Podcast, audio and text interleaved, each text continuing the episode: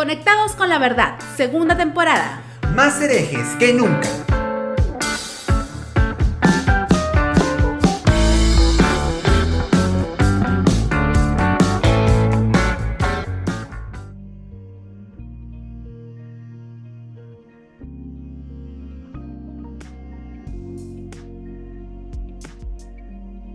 Dios le bendiga y bienvenidos a todos nuestros oyentes aquí a un nuevo programa de Conectados con la Verdad. ¿Qué tal amigo y amiga que te encuentras en cualquier parte de América que nos escuchas? En este programa, Keila, estamos tocando un tema muy controversial. Y coyuntural también. Como ustedes saben y en algunos de los programas seguramente ya lo hemos dicho, somos peruanos y actualmente estamos ya gracias a Dios un poco más estables de una crisis política muy fuerte, se podría decir, John. Exacto. No venimos a hablar de política, no venimos a defender algún partido político, nada que ver. Lo que venimos a hacer es un conversatorio, un análisis de cómo estamos viviendo en la cristiandad ante las protestas. Para los que quizás no están un poco entendiendo el tema, vamos a dar un brevísimo contexto. En el Congreso del país vacó al presidente a pocos meses ya de terminar el mandato que él tenía. Cinco meses. Cinco meses nada más. Estamos en plena pandemia mundial, así que eso generó un completo eh, una completa desestabilización, no solamente el área política, sino también económica. Las personas salieron a la calle, muchos de ellos han recibido abuso policial por simplemente ejercer su derecho a protestar, a manifestarse. Y aunque parezca poca cosa aquí, si realmente fue bastante impactante todo lo que hemos visto en tan pocos días. En una semana hemos pasado de tener un presidente a tener tres. Entonces imagínense el momento tan difícil que venimos atravesando. Y lo doloroso se podría decir en la actitud que han tenido muchos líderes religiosos y hermanos también de ciertas congregaciones hacia, más allá del tema político, hacia la actitud de las personas de querer ejercer su derecho a marchar. Hay tres grupos, creo yo. Los que hablan, o sea, los que protestan, eh, los que se quedan callados y los tibios. A mí particularmente me dan cólera, tengo que decirlo, me dan cólera los tibios. Y me hace mucho recordar el texto de Apocalipsis que habla que Jesús los vomitará de su boca a los tibios. Y más allá de lo que tú creas que es algo de una vida espiritual, de que si estás caliente, si no lees, si lees la Biblia estás caliente, si no lees la Biblia estás frío, pero si la lees y no la lees eres un tibio. No, no tiene nada que ver con eso. Es una lucha. Apocalipsis prácticamente es una lucha de sistema, contra el sistema, mejor dicho. Entonces, si no estás tú de acuerdo en algo o no, si estás, no estás de acuerdo, eres frío. Si estás de acuerdo, eres caliente. Así no es el asunto. Pero el tibio, el tibio lamentablemente también busca la aprobación de otras personas. Ah, la aprobación de todos. Claro, la aprobación de todos, caerle bien a todo el mundo. Y creo que eso, aparte de ser imposible, es más un trabajo de hipocresía que de otra cosa. Nunca vamos a terminar de caerle a todos y eso es algo que debemos entender si eres joven, entiéndelo desde ahorita, todo lo que tú hagas va a haber personas que lo van a aceptar y va a haber personas siempre que te van a criticar. Y no por eso vas a callarte. Y justo aquí se me viene un versículo de Pablo que dice, en cuanto dependa de ustedes, queden en paz con todos. Pero ese en cuanto dependa, no es que le estés rogando a todo el mundo quedar paz con todos, no es porque, ah, pucha, ya tengo que hablar bonito con el pentecostal para que pueda entenderme. Y tengo con que hablar bonito. También, ¿no? Sí, no tengo que Si tú opinas distinto, exprésate. Tú dilo. Si la otra persona pierde la paz, allá ella, allá él. Pero eso no indica que tú te tengas que callar y caerle bien a todo mundo. Ni Jesús bien le caía bien a todo mundo, que es nuestro ejemplo y nuestro maestro, para poder decir eso. Entonces, lo que yo podría también meter al, análisis, John, es qué tan metido está o qué tan metidas están algunas congregaciones hoy en día con la política. ¿Por qué hemos permitido que nuestros líderes generen conexiones tan poderosas con movimientos de izquierda o derecha, más de derecha en el caso de, de, nuestro país? Y eso realmente afecta porque manipula a la gran cantidad de personas, religiosos, congregantes, a hacer lo que la política desea hacer. Son como piezas de ajedrez, ellos lo mueven a su manera para sus planes y se olvidan por completo de la finalidad real, real que es una iglesia, una congregación. O sea, terminamos siendo manipulados, manipulados y dejando de lado nuestro lugar, nuestro, nuestra labor como comunidad cristiana aquí en la tierra. Y es muy, muy, muy hasta vergonzoso, porque ya hasta los políticos saben qué iglesias son numerosas y van a esas iglesias las manipula con el hecho de que hay que orar por este político para que Dios lo respalde. Y triste es que van hasta la iglesia y los hermanos piensan que, ah, entonces... Está convertido. Está, eh, está convertido, ha sido tocado por la palabra. No, te está usando. Te está usando. ¿Sabes qué es lo bonito, John? Que la generación pasada, o sea, estamos hablando de las personas quizás de 30, 40 años para arriba, se han venido creyendo ese cuento todo ese tiempo, pero hoy en día veo una juventud diferente, una juventud que cuestiona, una juventud que de alguna manera está atacada por su propia iglesia, por sus propios líderes, pero se está expresando, está utilizando sus redes sociales más allá de para subir un video bailando, cantando, para expresar su, postura política, para expresar su comentario o lo que piensa de lo que está viendo en su país en ese momento. Y eso está bien, pero también estoy viendo que están siendo atacados, esta generación está siendo completamente atacada por sus líderes o dando en contra. Te lo cuento como algo breve. Ha habido personas que me han escrito, yo ido a la marcha, yo estoy a favor de la marcha. Ha habido personas que me han escrito diciendo es que mis padres al escuchar o a leer las publicaciones de nuestros líderes de la iglesia, me han venido hacer, haciendo problemas a mí por querer salir a marchar, me han venido generando discusiones, nos hemos dividido como familia hasta cierto momento. Entonces, llegar a ese punto, John, generar división en los propios hogares por un tema político siendo líder religioso. Y más allá que tú estés a favor de izquierda, de derecha, de centro, del medio, como tú quieras, no, a mí no me importan las ideologías como tal, políticas pero el asunto es que como creyentes nosotros debemos estar del lado, del lado del que sufre, del lado del necesitado. Ese es nuestro partido, llamémoslo así.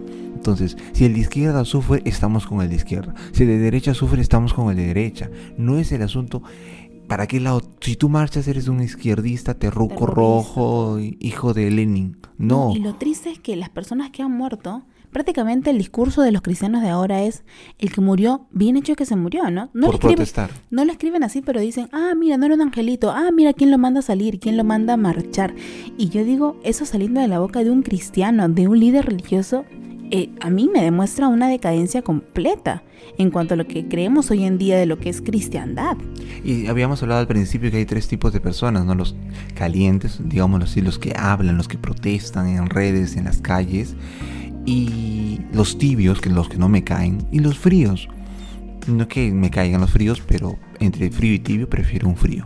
Entonces, vemos ese tipo de gente de que le va y le viene.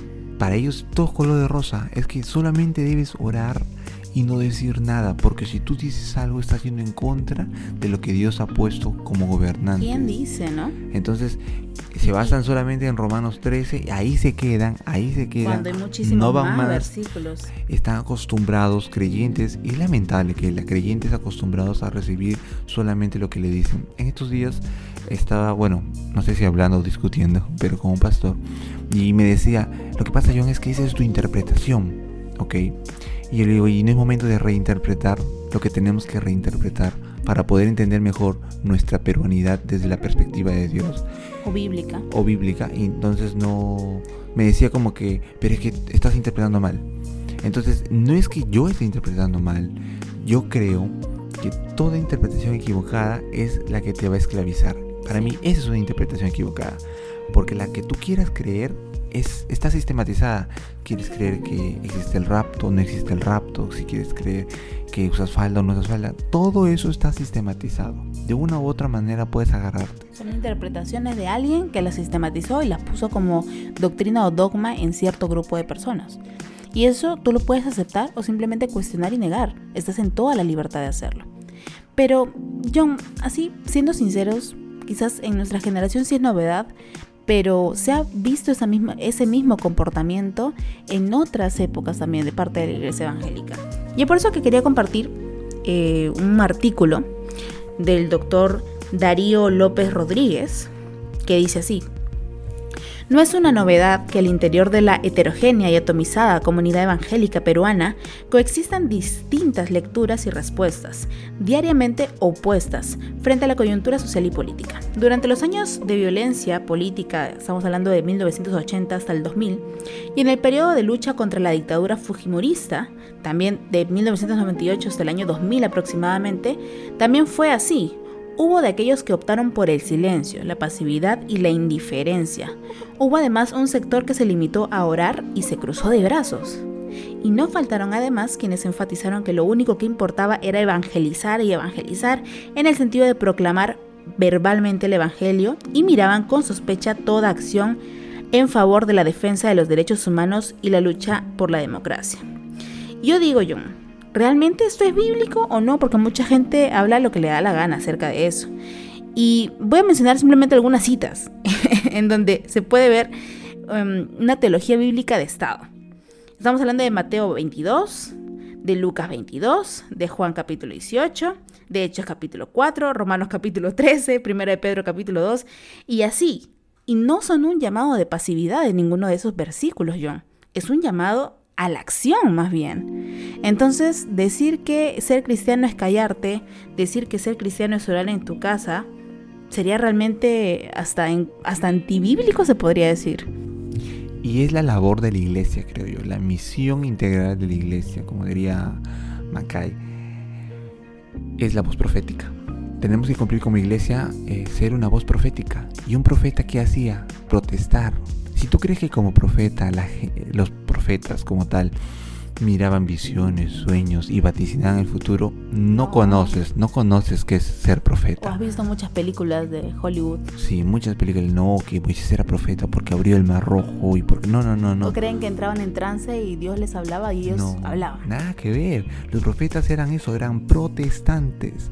En su palabra más clara, protestaban contra el gobierno, contra los reyes porque cometían idolatría, contra los reyes porque esa idolatría que cometían en sí iba en contra de los oprimidos, en contra de las viudas, en contra de la gente necesitada.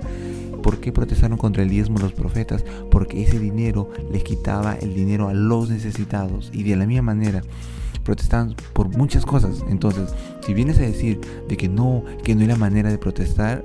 Que un cristiano no protesta. Mira, me, hace recordar ahorita una parte de Isaías, el, que, el profeta que tantos quieren, en el que Isaías protesta cerca de dos años protesta cerca de dos años, como les decía, con las nalgas descubiertas. Así dice la traducción literal. Entonces, uno dice, pero ¿por qué haces un profeta? Un profeta de Dios estaba protestando contra el sistema de ese entonces y era una manera desvergonzada. Se rasgó las vestiduras que estaban para su nalga, diciendo así quedarán aquellas personas que van tras no sé qué, no sé qué. ¿A qué es lo que voy? Es la manera como él está protestando. ¿Con qué ímpetu? Con qué ímpetu, aún agarrando su propio cuerpo. Aún me hace recordar a Ezequiel que se acostaba sobre, sobre un lado y se acostaba sobre el otro lado como símbolo de... Entonces, lo mismo es con las protestas que se están haciendo hoy día. Gente que va y marcha, gente que va y protesta, gente que va y, y se siente en la plaza o huelgas de hambre, se amarra o se encadena ante un poder judicial o ante un gobierno que no lo quiere, no le quiere hacer caso no le quiere hacer justicia. Entonces vemos ejemplos de profetismo claros y de protesta. Vemos al mismo Elías que le cortó la cabeza a, los falsos profetas. Entonces, aquí no es solamente una lucha de cuál es el Dios verdadero, sino vemos a Elías matando, degollando. Y degollar no es que hoy fácil se cortar la cabeza. No, tuvo que aplicar mucha fuerza. Hasta creo que le habrá dolido la mano degollar a tantos. Entonces, si te das cuenta, no, no te estoy diciendo vamos a cortar la cabeza a todos los corruptos, ¿no? Pero la idea es, la idea es luchar y no callar. Y, lo deplorable es que ya, si bien es cierto, si no deseas marchar, es un derecho, no es una obligación. Puedes simplemente optar no hacerlo. Pero si lo haces, entonces te enlodan, te cuestionan incluso tu cristianismo. ¿Hasta qué punto hemos llegado a defender nuestras posturas políticas o lo que me dijo mi pastor que yo piense? Que si el otro hace lo contrario, entonces deja de ser cristiano. Ya ahí partimos desde un punto bastante negativo y deplorable. Yo creo que estamos mal, mal, mal, mal en el aspecto de que dejamos a otros la merced de nuestra voluntad y de nuestras conciencias. Y digo, wow, ¿en qué parte de la Biblia dice? Y así diga en la Biblia, y sí, me pongo así, y así diga en la Biblia, porque es una interpretación sobre otra interpretación, donde dice que entregamos nuestras conciencias a otras personas para pensar por otros. O la típica frase, no, lo que pasa es que Dios quiere lo mejor para ti. Y la pregunta es, ¿Y tú cómo sabes que eso es lo mejor para ti? Exacto. O cómo sabes, mejor dicho, que eso es lo que Dios quiere para ti, que te has comunicado directamente con Dios, así como estás escuchándome a mí. Entonces, a lo que yo voy es que tú tienes un criterio propio. Dios te ha dado un cerebro, una conciencia, para que tú mismo puedas armar y argumentar lo que tú crees. No dejes a otros tu conciencia ni la libertad de tu pensamiento. La encasillen para que digan, no tienes que pensar así para que te parezcas cristiano. No. Y hago un llamado también, porque esta semana he sido foco de, de insultos, de improperios, sobre todo de palabras calumniosas. A todas las personas que también han sufrido lo mismo porque me lo han contado, le hago un llamado a todas las personas que injurian de esa manera. Con un texto nuevamente del doctor Darío López. Será útil además, antes de opinar, afirmar algo o acusar a alguien, informarse bien primero y saber argumentar, antes de insultar, calificar, difamar o levantar sospechas sobre el honor de nuestro prójimo. La fe evangélica que profesamos exige mínimamente, más allá de lo que pensemos y opinemos sobre los asuntos políticos o la coyuntura, pensar bien antes de enlodar la honra de las personas. Como ciudadanos y en el ejercicio de nuestra ciudadanía, tenemos libertad para expresar nuestra opinión política y para defender incluso en las calles nuestros derechos. Sin embargo, siempre tenemos que pensar bien antes de hablar y de actuar especialmente si con nuestro lenguaje y con nuestras acciones se vulnera la dignidad de las personas. Hay muchos cristianos que se han callado, si eres peruano o peruana, sabes lo que estamos hablando. Hay muchos cristianos que miran mal a otros cristianos y hasta postean en sus redes, yo digo, para eso si tienes tiempo, de atacarlos porque simplemente luchan por la libertad y por derechos humanos que Dios nos ha otorgado, o sea, Dios nos ha dado la capacidad de luchar. Si tú dices, no, lo que pasa es que Dios tiene todo a su, propósito y Dios sabe lo que hace, sí, Dios sabe lo que hace, pero Dios también necesita instrumentos para hacer lo que Él sabe hacer. Entonces, si tú dices, no, lo que pasa es que Dios hará justicia a su tiempo, yo te pregunto, ¿y Dios a quién va a usar? ¿A quién quieres que use si tú mismo no quieres? que las normas y las leyes se crearon de pronto mágicamente. Uy, apareció una constitución, uy, apareció este, los derechos humanos ha pasado por un proceso en donde hasta yo creo, no sé si tú lo dudas, pero yo creo que incluso en ese proceso ha estado Dios. Porque poco a poco la, sociedad, es la humanidad, ha ido dándose cuenta que desde un inicio hemos quitado la dignidad a muchos grupos de personas y que de alguna manera se le ha tenido que retornar y ha demorado muchos años. Pero ¿sabes qué ha demorado también? Vidas, protestas, marchas, llamada atención, eso que te, te duele de, ay, ¿cómo es posible que dañen el patrimonio cultural? Hasta eso ha tenido que pasar para que tú puedas trabajar ocho horas y esas ocho horas te las reconozcan y así una infinidad de normas. Entonces no nos vengas a decir que Dios va a hacer todo mágicamente porque entonces no conoces a Dios o simplemente tú piensas que Dios hace las cosas y nosotros somos una especie de qué? De, de títeres. No, Dios está utilizando a ti, quién sabe, como instrumento de algo hoy en día. Y quién sabe, a esos jóvenes también como instrumento de otro cambio. Y lo que creemos es que nos creemos, voy a redundar, más espirituales por el hecho de tener una Biblia y por el hecho de pertenecer a una denominación que los que han marchado y no tienen una religión. ¿Dónde yo puedo encontrar esa clase de clasismo si no es ni en Jesús? Jesús no fue clasista de esa manera. Jesús le dijo a los religiosos de su tiempo todo lo que tenía que decirle. Generación de víboras, sepulcros blanqueados. Eso era sí, suena bonito, sí, pero para ese tiempo eran insultos graves ante la religiosidad. Uno. Dos, cuando fue en el templo y agarró azotes a los mercaderes del templo y los sacó, no es porque estaba caro o no es porque, oye, mira, no quiero que vendas, no, sino porque ahí estaba la corrupción. La lucha de Jesús fue contra el sistema. Jesús fue muy rebelde en muchas cosas y tú vienes a decirte cristiano y ni siquiera quieres decir algo en contra de porque eres paz y amor ahora. Y hablando del término paz, la paz que si por algún momento tú, has sentido hasta el momento que vienes viviendo, no sé, 18, 20, 25 años, no crees que se ha logrado simplemente sentándote en tu casa y. Y yo no con eso no quiero menospreciar la oración. creo que la oración tiene que ser parte de todos en algún momento del día y en nuestra vida. Pero es que no podemos quedarnos solamente en eso, porque como dije incluso en un video que hice, la fe de Jesús fue práctica. Jesús oraba así, Jesús amaba así, Jesús este, oraba por los enfermos y todo, sí, pero también salía a protestar las injusticias de su época. Entonces, yo quedándome callada en mi casa, Ni siquiera estoy cumpliendo un ejemplo o una manera de vivir que yo veo en el mismo Cristo en la Biblia por favor, cambiemos esa manera de pensar. Si tú no quieres marchar, eh, más adelante quizás de repente vamos a necesitar, no sabemos, a veces ahorita estamos cantando victoria, pero no sabemos lo que pase mañana. Mira, hemos cambiado de presidentes en una semana, no sabemos qué pasará hasta que termine el año. Pero si en todo caso vuelves a ver una situación de injusticia y no quieres salir a marchar, ten la, lo mínimo de decencia de respetar a quienes sí tienen la valentía de salir a proclamar así, hasta dar su vida para poder defender sus derechos. Y otra cosa que quisiera acotar es que me vino un, versículo a la, mente de Eclesiastés que dice que Dios nos ha dado como don la vida. Ahora ponte a pensar, ¿vives la vida? O sea, tú vives plenamente la vida con todo lo que tú tienes, la comida y todo lo demás. Y, y eso te tiene tranquilo. Hay gente que no tiene que comer, hay gente que no tiene agua en sus baños, hay gente que no tiene un techo. Hay cosas por qué luchar no solo estamos diciendo esto por lo político, sino en muchas cosas hay cosas por qué protestar.